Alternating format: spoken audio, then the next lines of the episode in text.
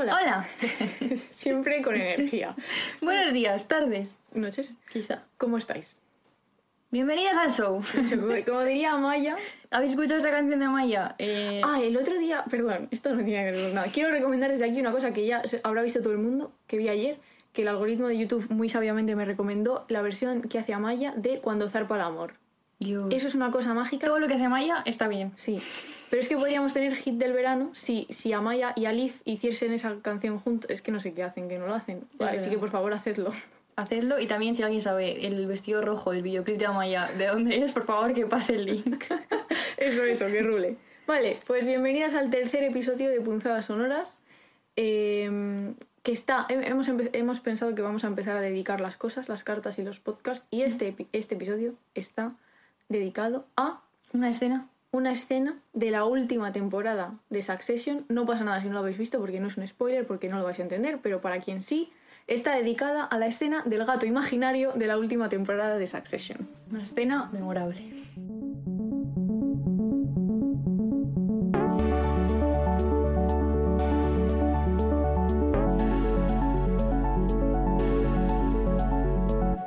Vale, lo primero, mm, tenemos que decir que la musiquita que acaba de sonar eh, la ha hecho Nacho Iglesias, nuestro querido amigo, compositor, productor, en mi cabeza todo, El mejor de España. el mejor de España. Muchas gracias, Nacho. Bueno, y ahora sí que sí, bienvenidas al, al episodio eh, y como lo prometido es deuda, vamos a hablar de Georgina. ¿Por qué? Pues porque en mi cabeza nos sale del "mm", y entonces mm, vamos a hablar de eso y porque nos lo han pedido y porque tenemos muchas cosas que decir eh, so- y partiendo además de... De Barts. de Como Barts. siempre, Inés, adelante. partimos de un concepto que hoy es gasto, la figura de la que vamos a partir, aunque el capítulo se llama exuberancia, o sea que cada uno lo puede llamar como quiera. Em, y más tarde hablaremos por qué el, de la exuberancia en, este, en esta figura. El gasto es, según Barthes, algo así como una economía del puro gasto en el amor, claro, porque él habla de Siempre amor. amor. de la pérdida por nada, ¿no? Entonces, eh, para ilustrar esto, propone que en algunos momentos pueden oponerse dos economías que son, digamos, opuestas o distintas. La primera es la del joven enamorado que gasta todo, su tiempo, su fortuna, sus facultades, y lo llama economía perversa de la dispersión, del despilfarro, del furor. Tú y yo no somos esta persona porque no tenemos dinero. En efecto. Pero bueno, también puede invertir su tiempo de manera despilfarrada, o su, su cariño, o su atención, o sus cuidados. ¿no? Esto sí que somos un poco. Y luego la, la otra economía es la del funcionario, ¿no? Una persona más adulta y más supuestamente centrada, que le dice al joven, oye, calcula bien tu fortuna, ¿no? Y esto se denomina economía burguesa del hartazgo. Y es típica de un marido que cuida del bienestar y la felicidad de su amor. Que bueno, esto nos plantea dudas, ¿no? Porque esto del marido, que, que es la economía burguesa del hartazgo, cuando los maridos son infieles, ¿no crees que practi- practican un poco la economía perversa de la dispersión Claro. con sus amantes, Con no con sus mujeres, ¿no? Entonces, bueno, sea como sea, lo que está claro es que es un, ejem- un ejemplo de economía del despilfarro, es una señora, Sí. amiga nuestra, La verdad es que amiga, a ¿eh? la que queremos mucho, que es Anierno.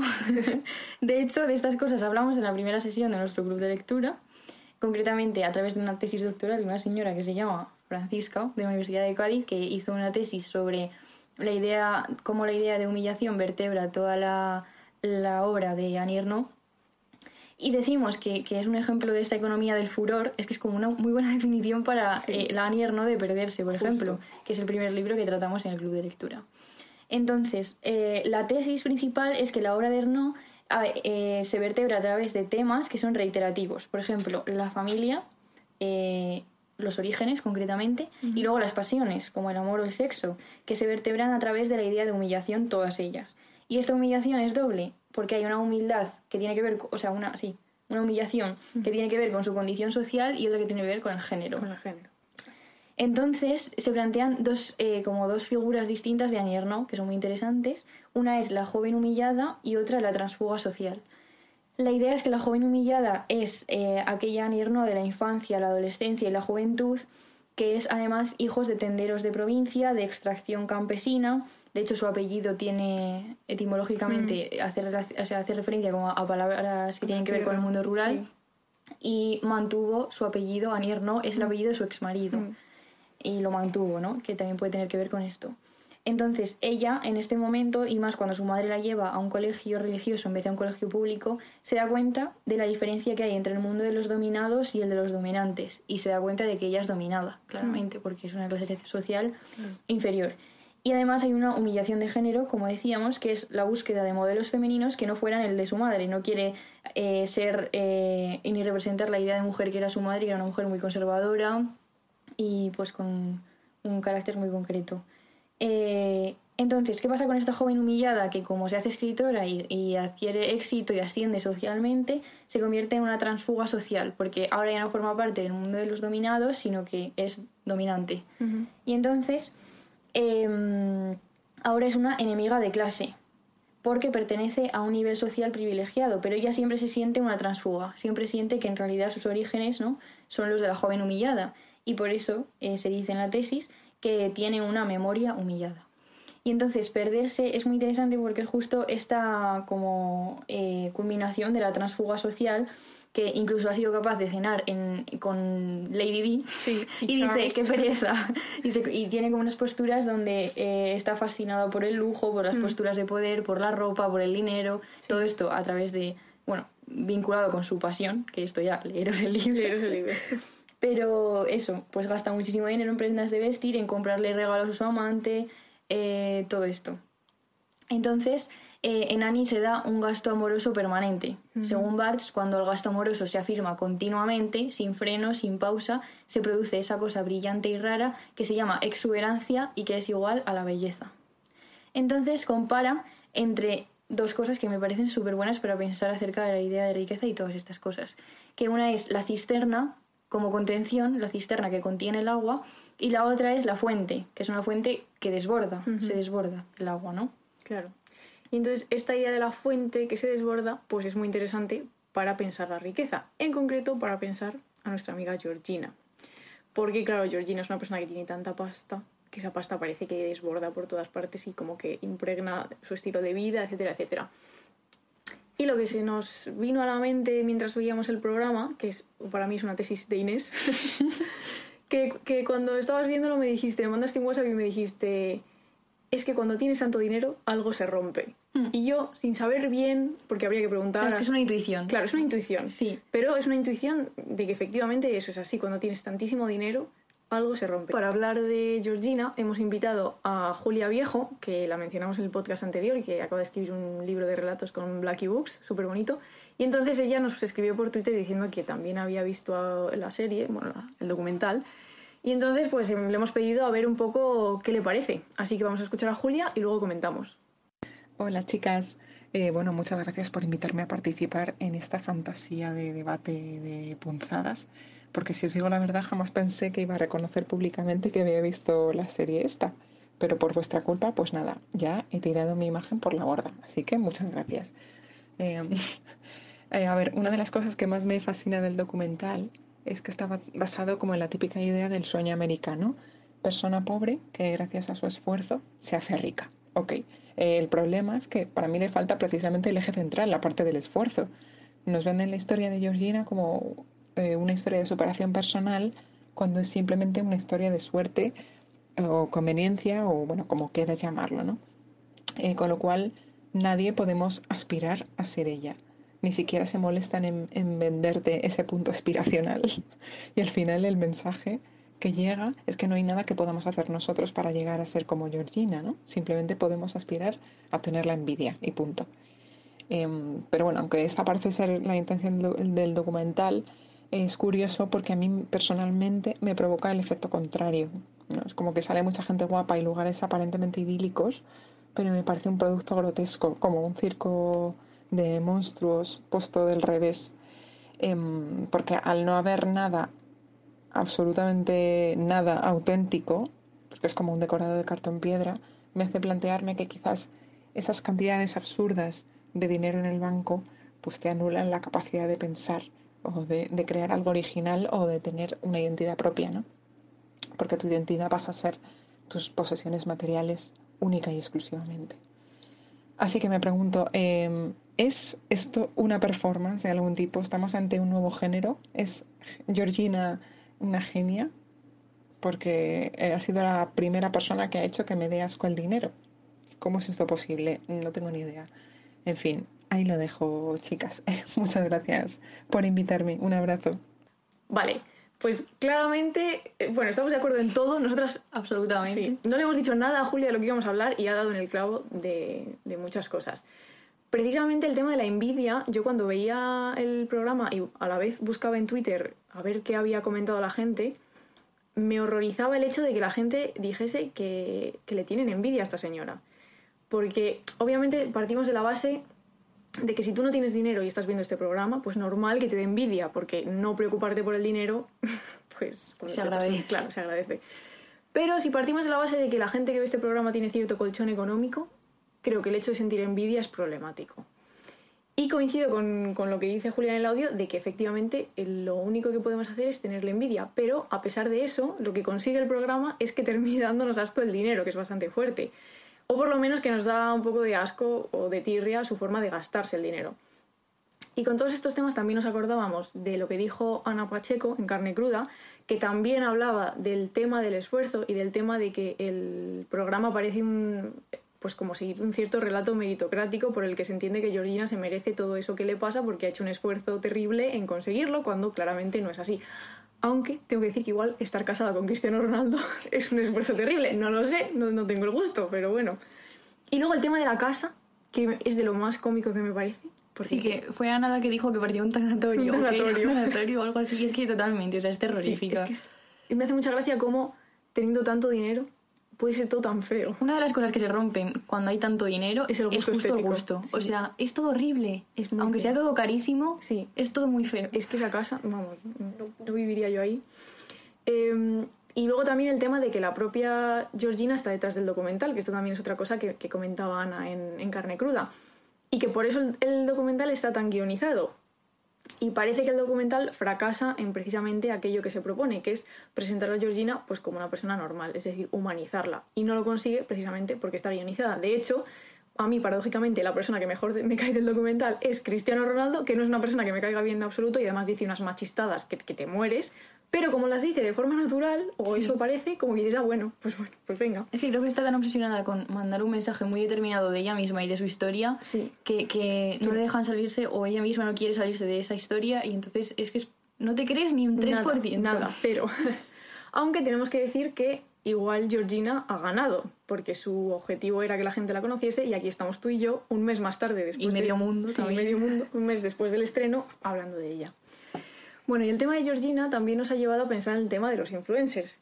Vale, yo hay una pregunta que me preocupa, que no me deja dormir por las noches, que es ¿por qué todos los influencers españoles tienen el mismo puto tono de piel? O sea, es un filtro que se ponen todos el mismo filtro. ¿Por qué no hay influencers pálidos en España? ¿Sabes lo que es? Esa gente no me representa. Es que los fines de semana de repente dicen, bueno, este fin de semana llueve en Madrid, igual me voy a Punta Cana. ¿Tú crees? Sí. Pero el mismo tono de piel así como anaranjado. Es que También es que raro. se, se hacen cosas. Se hacen cosas. ¿no? Claro, los rayos X esos. ¿Cómo se Los llama? rayos X creo que eso es cuando vas a hacerte una radiografía. Ah, pero los- bueno. los rayos los rayos. UVA o Eso. los rayos láser. no sé. Sí, de Star Wars.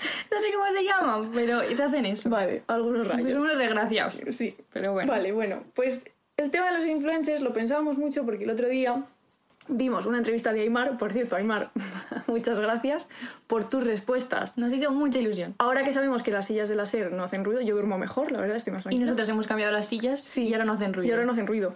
Es que yo es que tengo muchas preguntas sobre la radio. Eh, Esto podría ser una sección del podcast. En vez de las entrevistas de, de las preguntas de Aymar, las preguntas a Aymar. Pero bueno, vamos a dejarle que, ese- que ese hombre tiene trabajo.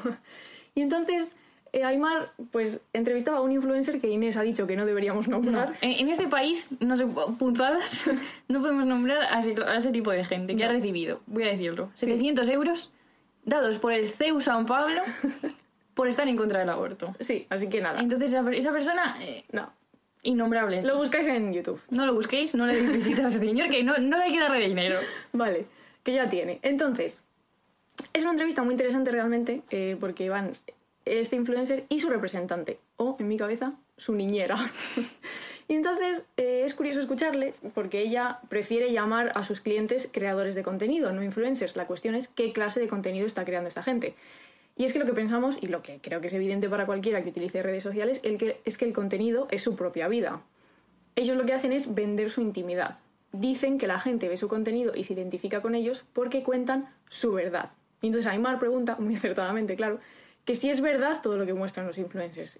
Creo que todas sabemos que, evidentemente, no. que en el momento en el que tú eliges cuidadosamente qué muestras, no estás contando la verdad. Pero ellos aún así insisten en que sí, que muestran su día a día sin filtro, sobre, todo sobre todo en Insta Stories, ¿no? que es como una herramienta que te permite como, pues, subir un vídeo así más mm, random, sin, sin guion y sin nada. Pero más adelante en la entrevista vemos que esto no es del todo verdad, porque cuando Aymar pregunta qué es el mayor error que puede cometer un influencer, la representante barra niñera responde que el peor error es no pensar antes de subir una cosa. Es decir, que los influencers, evidentemente, están permanentemente autocensurándose. Porque si no lo hacen, pues vienen sus representantes a regañarles. De hecho, a veces se equivocan. Otra persona a la que tampoco voy a nombrar, porque Sí. en fin, eh, que tenía que hacer una publicidad con unas galletas y subió un vídeo diciendo qué asco me dan y escupiéndolas, ¿sabes? Ma- claro, bueno. claro, en fin, bueno. Sí. Entonces, claro, esa verdad que crean es una verdad consumible por el público y por supuesto que esa verdad tiene filtros. En concreto, yo creo, el filtro que, le hace- que les hace tener a todos el mismo color de piel. Es que no me lo explico. Totalmente. Entonces, Aymar pregunta también por una cosa que nos interesa mucho, que es eh, por la intimidad. Y por la intimidad de los hijos, que esto es una cruzada que tenemos en Punzadas, ¿verdad, Inés? Que Es lo que más nos preocupa. en el mundo. Esos niños. Más que la guerra de Ucrania, no es broma. que son los niños de los influencers. Es decir, niños que desde que nacen, de hecho, desde que antes, que nacen, desde- están, de- antes de concebirse Sí. incluso. Ya tienen esa gente mm, cositas. sí, están mucha atención, muchos ojos, ahora hablaremos de los ojos, mirándoles y, y además luego cuando les usan para vender cosas, pues ya es que ya entramos en otro plano de lo absurdo. Pero bueno. Eh, y también nos llama la atención en la entrevista el lenguaje económico para hablar de todo esto.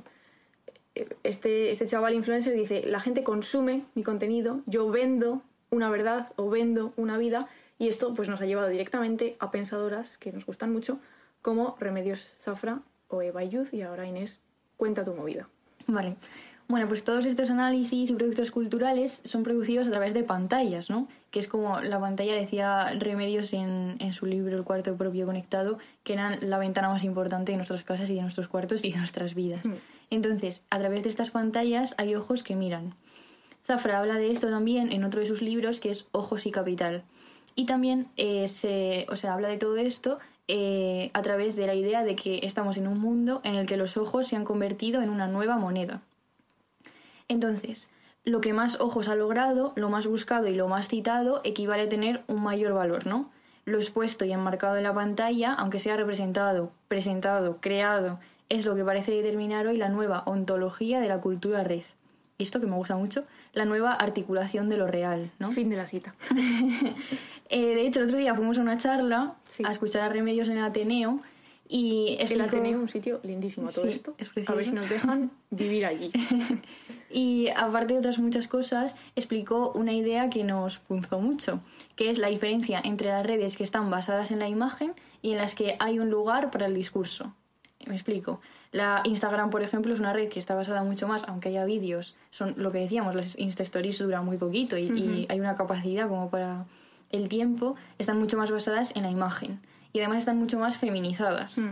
Y sin embargo, en lo- hay otros lugares como YouTube o Twitch que Sí. en los que hay mucho más lugar para la palabra o para el discurso y están mucho más masculinizados. Y esto no habíamos pensado y nos gustó mucho. Sí. Y además luego cuando íbamos en el metro, yo le decía a Paula, claro, porque eh, en YouTube, por ejemplo, eh, eh, o sea, la capacidad de tener un discurso mucho más largo y mucho más como evidente da mucho poder, mucho más que una foto de Instagram. Claro. Y luego también hablábamos que en una foto de Instagram, si por ejemplo tú te metes en los perfiles de estos, este tipo de influencers de piel naranja de los que hemos hablado, tienes como que leer entre líneas para discernir pues, su, ideolo- su ideo- ideología, por ejemplo.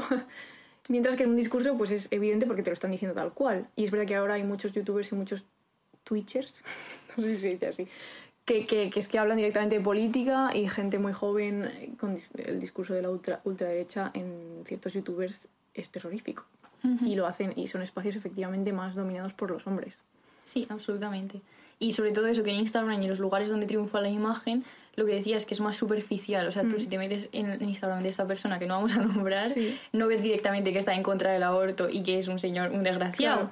en plan, tienes que verlo entre líneas. Sí. Y sin embargo, ver a un señor en YouTube hablándote dos horas sobre que es un desgraciado Claro. es como mucho más evidente, pero las dos son formas de poder, claramente. Mm, Sí. Y pasando a Eva y Youth, eh, escribimos una carta hace unas semanas que era sobre Georgina justamente Mm. y en la carta hablábamos pues del capitalismo emocional, ¿no? Y como Youth dice que nuestra vida emocional y nuestros hábitos de consumo están ahora más ligados que nunca. Y elaborar un concepto que son los commodities, que es lo que consumimos, que nos facilitan la expresión y la experiencia de las emociones, ¿no? O sea, las, las emociones se convierten en commodities. Entonces, como hemos dicho, la intimidad y la vida privada se han convertido en un producto que es comercial, ya sea de manera directa o indirecta. Seguimos a desconocidos en Instagram que nos muestran todo, demasiado. demasiado su perro, su gato, lo que desayunan, eh, su embarazo, Sí. eh, la crianza de sus hijos, incluso su parto Su en una bañera. sí. O sea, es que es fuerte esto, pero bueno. Entonces, antes, eh, eso es ot- otra intuición que eh, tú has tenido alguna vez, Paula, lo de que la fama no está ligada a un talento o habilidad especial como antes, sino que, o sea, esta gente no es buena en nada, ni es interesante, ni antes eran los toreros y los cantantes, ¿no? Por ejemplo, algo así, o futbolistas. Y Georgina, pues no sé, la pobre, en plan, es la persona menos interesante del planeta, Pues sí, seguramente. o sea, entonces se consumen las vidas ordinarias simplemente. O sea, lo que nos interesa es que nos dejen asomarnos a su casa, a su a cómo cenan, ¿no? A los espacios que antes se consideraban como íntimos. Eh, entonces sus vidas son espectáculos apasionantes, se han convertido en emodities, en una manera de publicitar no solo los productos, sino también consumimos los estilos de vida. Mm, Claro. Para pensar todo esto, hemos pensado que podíamos traer a colación nuestras ficciones favoritas, series en concreto, y así podemos ver cómo la exuberancia y el lujo eh, se representan a través de las pantallas. Vale. Entonces, voy a hablar de Mad Men, que para eso hice mi TFG sobre él, sobre esta serie. Porque si hay un personaje fachada en la ficción televisiva, ese es El señor. Don Draper. Que bien podría servirnos como ejemplo del sueño americano podrido, recordando también lo que nos ha dicho Julia. Eh, y también ahí vemos un poco lo que nos enseña Eva Youth, de lo que ha explicado Inés, eh, especialmente en cómo las emociones se utilizan en las campañas publicitarias. Bueno, para quien no haya visto Mad Men, que si estás escuchando este podcast, yo no sé qué haces, pero es una serie que trata sobre los, bueno, una agencia de publicidad en el Nueva York de los años 50-60 y, y te enseña cómo se crean las campañas publicitarias. Y lo que se ve en la serie es cómo se utilizan los relatos sobre la familia perfecta para que las housewives, es decir, las amas de casa de los años 50, pues compren los productos e intentan asemejarse a lo que sea que se refleja en la pantalla en la televisión. Y una de mis escenas favoritas están en las temporadas finales de la serie cuando Peggy y Don, los dos protagonistas de la serie, están intentando diseñar una campaña para un establecimiento de comida rápida eh, y se dan de bruces todo el rato contra la idea de familia tradicional. No saben cómo encajar la idea de familia tradicional, que la mujer cocina eh, para el marido que llega de trabajar y los hijos, con estos sitios tipo McDonald's, ¿no? donde tú vas con tu familia y, y ahí tienes ya la comida, la hamburguesa preparada. Y Peggy pregunta, ¿Does this family even exist anymore? ¿Sigue existiendo este tipo de familias? Y eso es muy interesante, sobre cómo se utilizan los relatos y cómo tienen que cambiar, claro, esos relatos a medida que la sociedad pues evoluciona. Y hablando de la familia, eh, me sirve para introducir la siguiente serie, que es Succession. Eh, y bueno, para hablar de ello, nos ha parecido interesante nombrar un texto de Fernando Broncano que se llama Territorios Intermedios, y en este texto habla de la extimidad, que es ¿no? este concepto que han elaborado algunos autores como contrario a la intimidad y característico del mundo contemporáneo. De esta exposición permanente del yo, como hemos dicho, un espacio que ya no es público ni privado, sino que es como un espacio im- impersonal, eh, y, esto es importante, donde ya eh, es mucho más difícil establecer lazos afectivos. ¿no? Y pone un ejemplo del ámbito de la empresa, que, en la que se ha dado la homogeneización del espacio físico y social. Y esto es un signo también de las nuevas formas de economía, ¿no? Entonces, en la empresa se retiran las puertas que antes delimitaban despachos donde se hablaban, pues, secretos, los secretos de la empresa, y grandes intimidades. Ahora ya todos son cristales y no hay nada secreto entre los cuerpos, sino que el secreto está en las claves de acceso de los ordenadores, ¿no?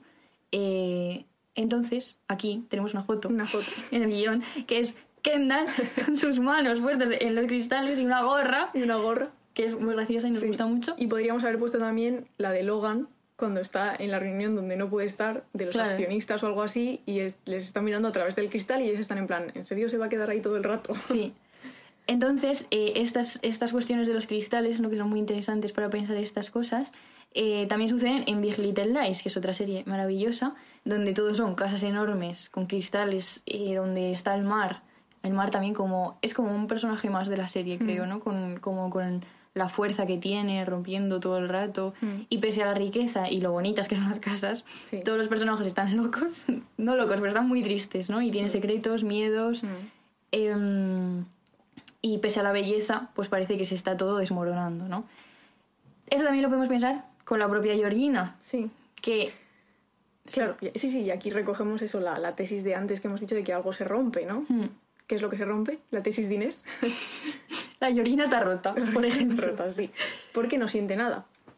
En efecto, es como también terrorífico de alguna manera, Mm. ¿no? Que creo que también Julia lo decía. Sí, que se ve en la serie que eh, la gente le regala cosas o la gente le da muestras de cariño. Yo creo que donde mejor se ve es en el episodio donde vuelve a Haka. Eso es terrible. Eso, eso a mí me dio muchísimo Pena. Muchísima cosa, sí. Sí, porque vuelve a, a su antigua escuela de ballet donde ella daba clases de pequeñita y la recibe su profesora de ballet, que debería ser algo pues como emotivo para cualquiera. Y es que es, o sea, no la ves emocionada en ningún momento, en ningún momento. A la gente le saluda por la calle y la recuerdan cuando era niña y, y da igual, da Sí. igual.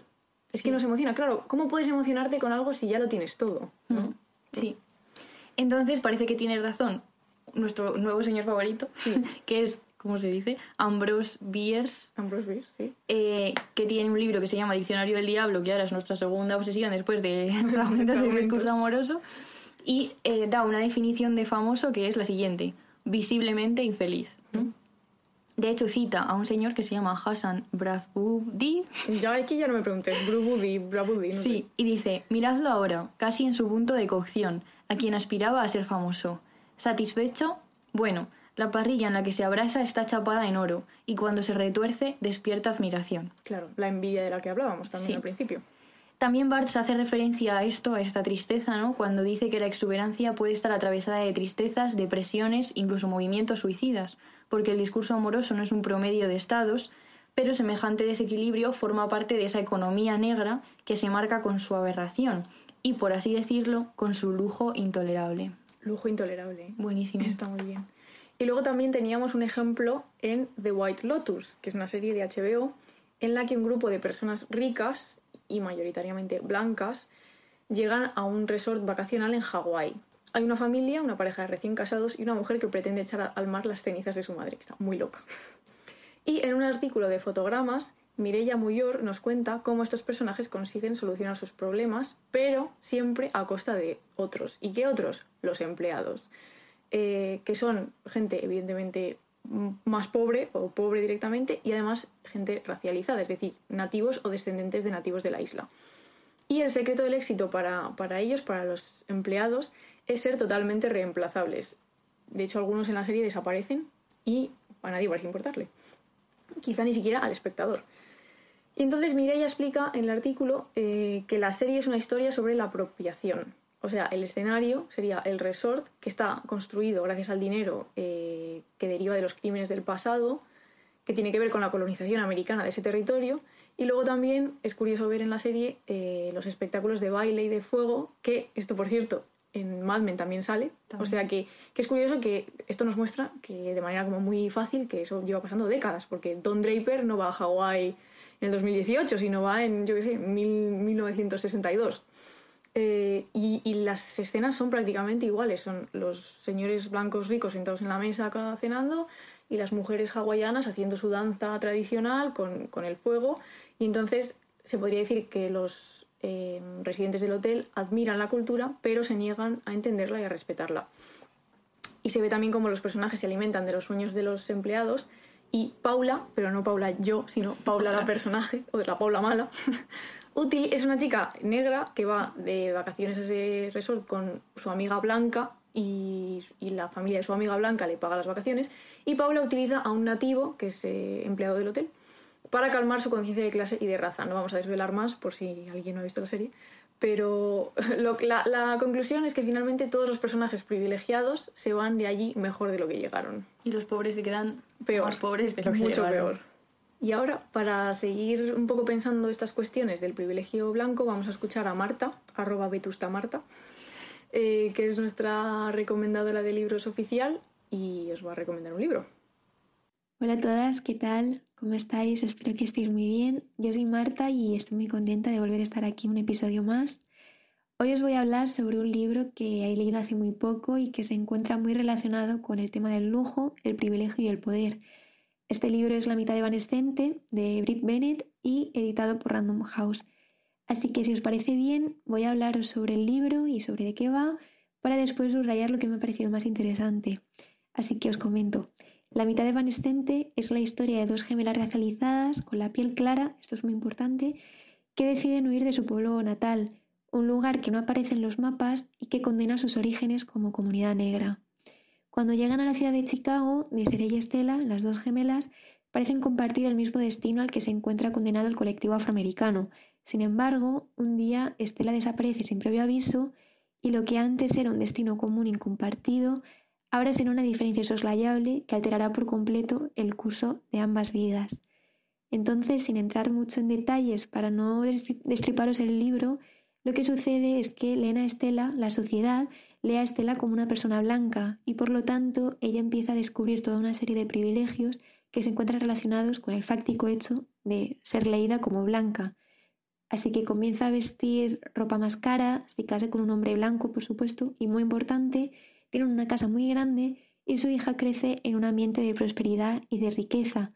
Y esto contrasta muchísimo con su gemela, porque a pesar de ser físicamente idénticas, ella es leída como una persona racializada porque se casa también con una persona racializada y por lo tanto lleva la vida que le es asociada a las personas racializadas, una vida llena de pobreza, de precariedad, de desigualdad y también de violencia sistémica.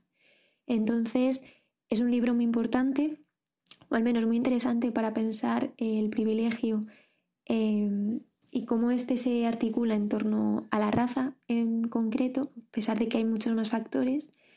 Y, y no sé, la verdad es que es un libro trepidante, yo creo que lo definiría así, porque te engancha muchísimo. Y, y eso, espero que os haya gustado la recomendación. Si lo leéis, contadnos qué tal. Y hasta aquí. Muchísimas gracias por escucharme y, y un abrazo muy fuerte. Hasta pronto. Vale, Marta. Qué linda es, ¿eh? Identidad. Es eh, os ha calmado a todos la mente. Claramente. Pues nada, leeremos el libro, es súper interesante lo que dice. Y volviendo un poco al artículo del que hablábamos antes, eh, una de las conclusiones que podemos sacar ¿no? es que al final los ricos sufren, esto no podemos negarlo, esa gente sufre, pero siempre ganan, ¿no? Entonces, es una idea que también teníamos nosotras todo el rato, que no podemos compadecerlos absolutamente. Porque además en este país que es muzadas odiamos a los ricos. A menos que quieran financiarnos. Si nos Claro. quieren dar dinero, en ese caso igual les odiamos un poco menos, pero si no, pues les odiamos en general. Claro que están tristes por, también por el desbordamiento del que hablábamos y por la rotura, ¿no? Pero pese a esto está claro que son tremendamente libres. Y de eso queríamos hablar de la mano de un señor que se llama Gerald Cohen en un libro que dimos en Filosofía Política Contemporánea con Carmen Madorrán, Muy bien, hola que se Carmen. llama Libertad y Dinero y que nos gustó mucho. Mm. Y bueno, en este texto Cohen defiende que la falta de dinero acarrea falta de libertad. Esta es la tesis fundamental, ¿no? Eh, ¿Qué quiere decir esto? Que, que la pobreza es una de las causas y además de las más importantes por las que una persona puede ver limitada su libertad. Para probar esta tesis, digamos que va pues, eh, abordando diferentes argumentos que son contrarios. Por ejemplo, el que denomina argumento de la derecha. Este argumento diría, a ver, los pobres no están privados de libertad realmente. Puede ser que no puedas darte el lujo de hacer algo, pero esto no quiere decir que no seas libre para hacerlo. Es decir, lo que puede pasar es que no tengas los medios o posibilidades de hacer algo porque no siempre puedes ejercitar tu libertad. O sea, esto, con un ejemplo, sería, eres libre para comprarte un yate, Paula. Si no puedes, no es que dejes de ser libre, sino que no, no te puedes darte el lujo de hacerlo. Claro, por desgracia. Entonces Cohen dice, el dinero fal eh, sirve para eliminar la interferencia que surge cuando no puedes acceder a un bien que solo es accesible a través del dinero. Esto quiere decir que el dinero otorga libertad, no solo la capacidad de usarla. Y pone un ejemplo, ¿no? Que es una mujer pobre que quiere visitar a su hermana que está enferma, pero no puede pagar el billete de tren. Entonces, si trata de subirse al tren, va a sufrir una interferencia, que concretamente será la del revisor o la de un policía, ¿no? La que sea. Entonces, ¿tiene la posibilidad de viajar? Sí. no hay nada que le impida hacerlo independientemente de la interferencia que hemos dicho que le va a afectar, pero se encontrará imposibilitada materialmente. Entonces, la única forma para que a uno no le impidan obtener y usar cosas que cuestan dinero, que además son la mayoría de las cosas, Sí. es pagando dinero. Entonces nos podemos preguntar, ¿tiene razón Cohen? ¿Y tiene sentido esta supuesta libertad de la que no podemos disfrutar o, Mm. eh, o por la que nos vemos materialmente imposibilitados de acceder a ciertas cosas? Sí, Pues bueno, lo dejamos ahí para que la gente piense. sí, porque en las respuestas No la no tenemos, las a claramente. Y ahora lo que vamos a hacer es escuchar eh, a nuestra, cambiando de tema un poco, y volviendo un poco a la exuberancia del gasto de Barts, escuchar a nuestra experta en creatividad, Lucía, que además me parece que os va a mandar deberes. Así que atentas. Adelante. Gasto. Figura mediante la cual el sujeto amoroso titubea y busca a la vez situar al amor en una economía de puro gasto, de la pérdida por nada. Bueno, ¿qué será la pérdida por nada en la creación, en el arte? Barthes, en Fragmentos de un discurso amoroso, cita a la obra Las penas del joven Werther, la novela de Goethe, autor romántico por excelencia, y comenta que este muchacho, que está absolutamente enamorado, está atravesado por dos fuerzas, ¿no? Dos economías que se oponen. Por un lado, una como mucho más racional, de medir, de especular, y otra que lo da todo, que despilfarra, que está en el furor. Inmediatamente todo esto me lleva a pensar en los artistas que lamentablemente se suicidan. ¿Y por qué digo esto? Porque para mí eso es la exuberancia en el arte, eso es la pérdida por nada.